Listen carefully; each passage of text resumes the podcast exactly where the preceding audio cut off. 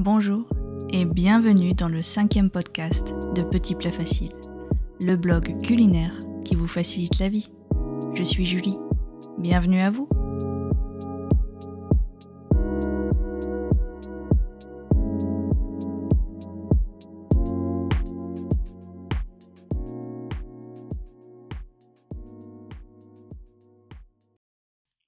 Qui a dit que cuisiner est une activité ennuyeuse, voire pire, une corvée Que vous n'aimiez pas passer derrière les fourneaux ou que vous souhaitiez convertir vos enfants, cet épisode est pour vous.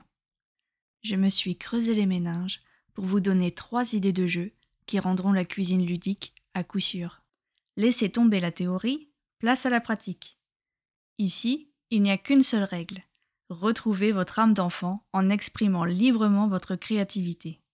Alors, prêt à jouer? C'est parti Commençons par la pizza surprise, pour passer une soirée amusante entre amis. Je dois cette idée à ma sœur et à mon beau-frère qui nous avaient invités pour une soirée pizza très originale. Le jeu est très facile à mettre en place.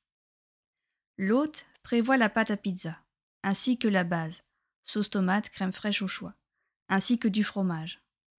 Ensuite, chaque invité doit ramener deux ingrédients de son choix qu'il ne devra communiquer à personne. Une fois que tout le monde est arrivé à la soirée, toutes les garnitures sont mises en commun. À tour de rôle, chacun pourra garnir sa pizza comme il l'entend. J'ai un excellent souvenir de cette soirée familiale. Nous avions passé de très bons moments. L'ambiance était conviviale et joyeuse. De plus, si vous êtes habitué à préparer des pizzas maison, ce petit jeu vous fera sortir des sentiers battus. Peut-être allez-vous découvrir de nouvelles associations gagnantes? Champignons, chorizo, légumes, fruits de mer, ananas. Quels ingrédients mystères vos invités vont-ils ramener? Je pense que c'est une excellente idée si vous conviez des personnes qui ne se connaissent pas encore. En effet, il n'y a rien de tel que le jeu pour briser la glace ou resserrer les liens. Comme deuxième idée, je vous propose le tirage au sort infernal. Quelle recette allez-vous créer?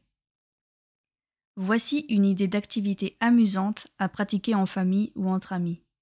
Ce jeu peut s'étaler sur un week-end ou plus, en fonction du nombre de participants. Une personne est désignée pour cuisiner. À tour de rôle et sans se concerter, les autres participants écrivent le nom d'un ingrédient sur un morceau de papier. Ils le plient et le déposent dans une boîte. Vous pouvez faire plusieurs tours. Ensuite, la personne qui va cuisiner tire un nombre d'ingrédients préalablement défini. Par exemple, 5. Avec tous ces aliments, cette dernière devra créer une recette qu'elle préparera pour le prochain repas. Bien entendu, chacun dégustera et notera cette création.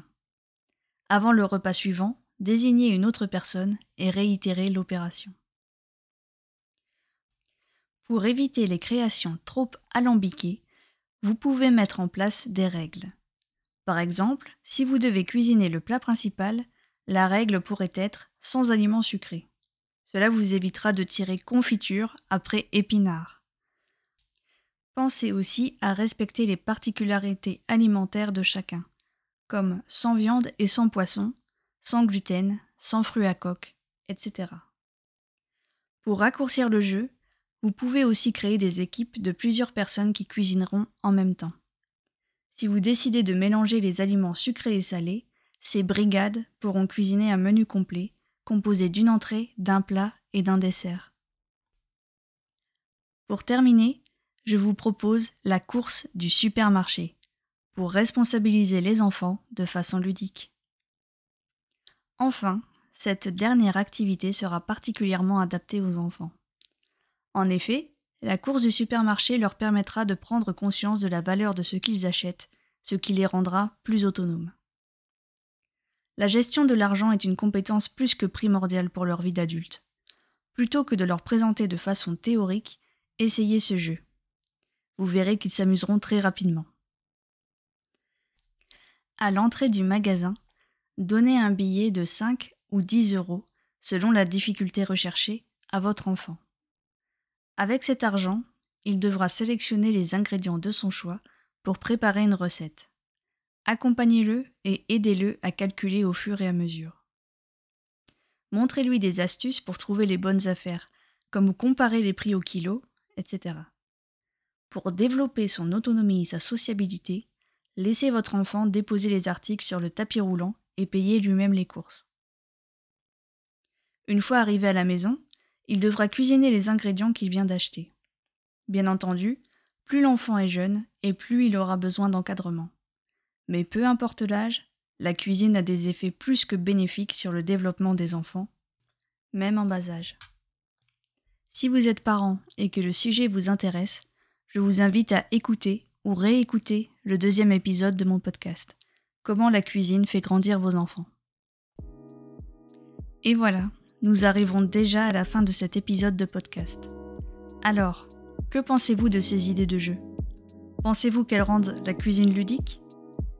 Dites-nous tout dans les commentaires, y compris si vous pensez tester ces activités en famille ou entre amis. Il ne me reste plus qu'à vous dire à très vite sur Petit Plat Facile.